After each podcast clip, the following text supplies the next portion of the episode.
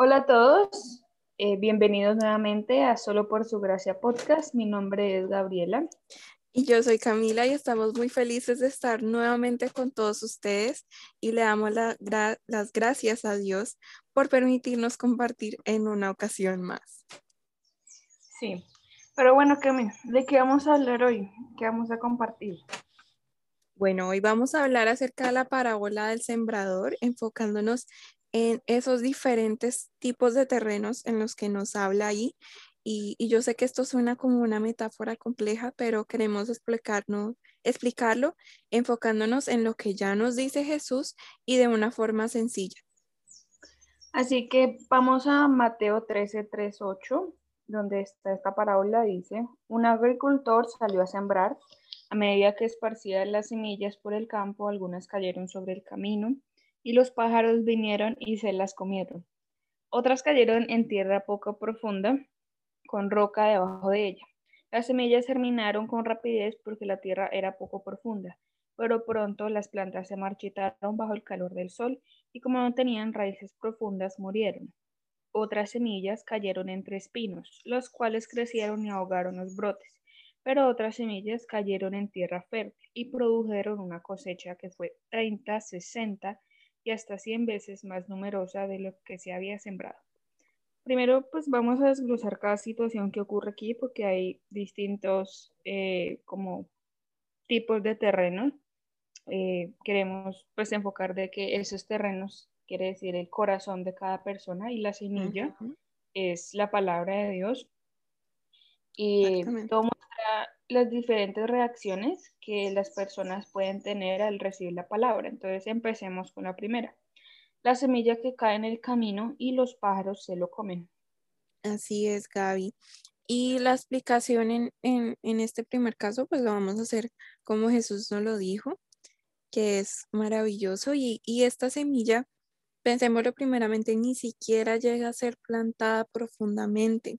Y Jesús nos dice que podemos entender de, esta situación, de este primer terreno, es que las personas escuchan la palabra, la reciben, pero no la pueden entender. Y los pájaros aquí simbolizan aquello que es arrebatado, eh, esa semilla que es arrebatada. Y aquí podemos mencionar dos cosas. Primero, que muchas veces es por la predisposición de la persona que no llega a entender esa palabra, que la puede escuchar, pero decir realmente no, esto no produce nada en mi vida y, no la va a entender. Y dos, que ese pájaro también puede ser el enemigo que puede arrebatar esa semilla y que la única intención que él tiene es que no dé ningún fruto. En el segundo caso que se nos presenta es la semilla que cae en tierra poco profunda, pero que se llega a marchitar debido al sol por no tener raíces profundas. Esto hace relación a la persona que oye, recibe con alegría la palabra de Dios, es decir, la planta crece un poco, pero no persiste en ella, no permanece en el Señor por los problemas, por lo que le rodea. Esto pues lo podemos relacionar con ese sol que marchito a la, eh, la planta y es una persona que realmente no tiene raíces profundas en el Señor, no permanece firme y solo hay superficialidad eh, en su corazón. Sí, que, que, se dio ante, ante pruebas, eh, porque precisamente lo que les hablábamos en el episodio anterior, porque hay que tener una relación constante y diaria.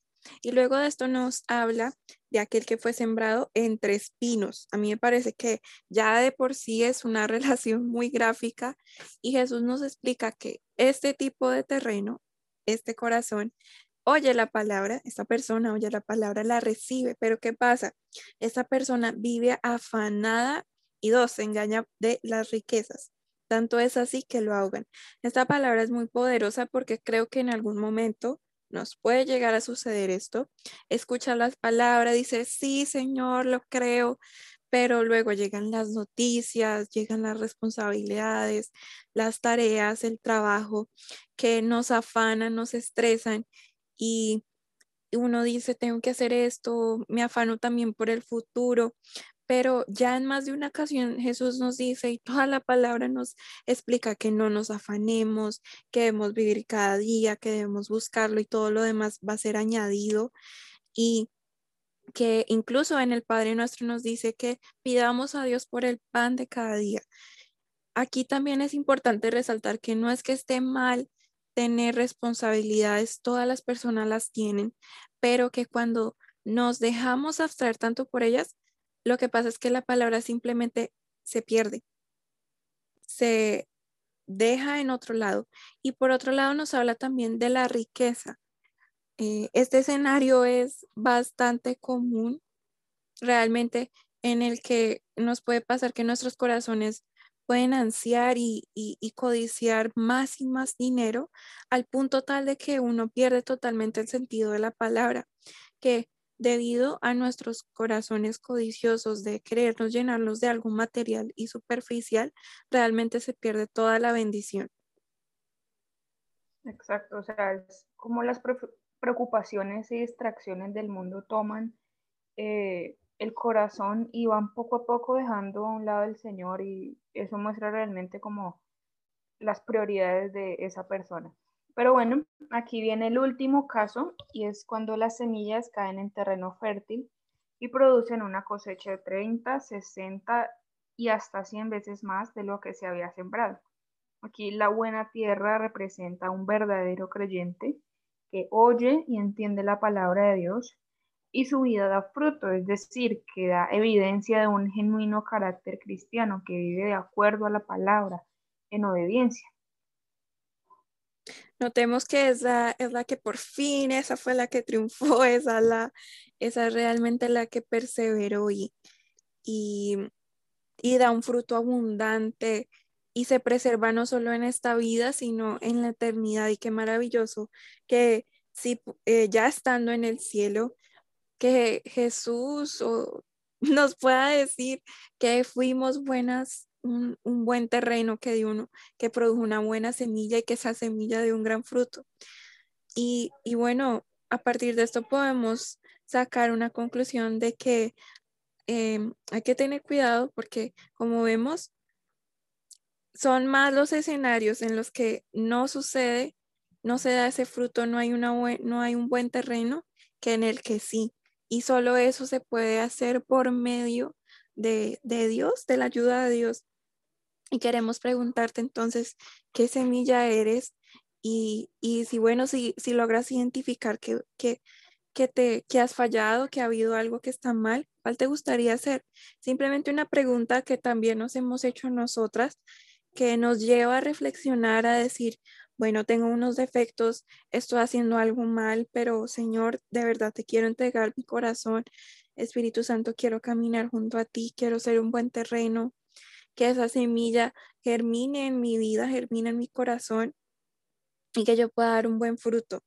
No olvides que eh, también nuestro, nuestra fuente de alimento es la palabra y, y es esa semilla hermosa, que Dios te ama y quiere realmente una relación contigo. Bueno, esto fue el final de este episodio. Te esperamos dentro de 15 días con uno nuevo y pues bueno, te deseamos una feliz semana. Nos vemos pronto. Así es, Dios te bendiga.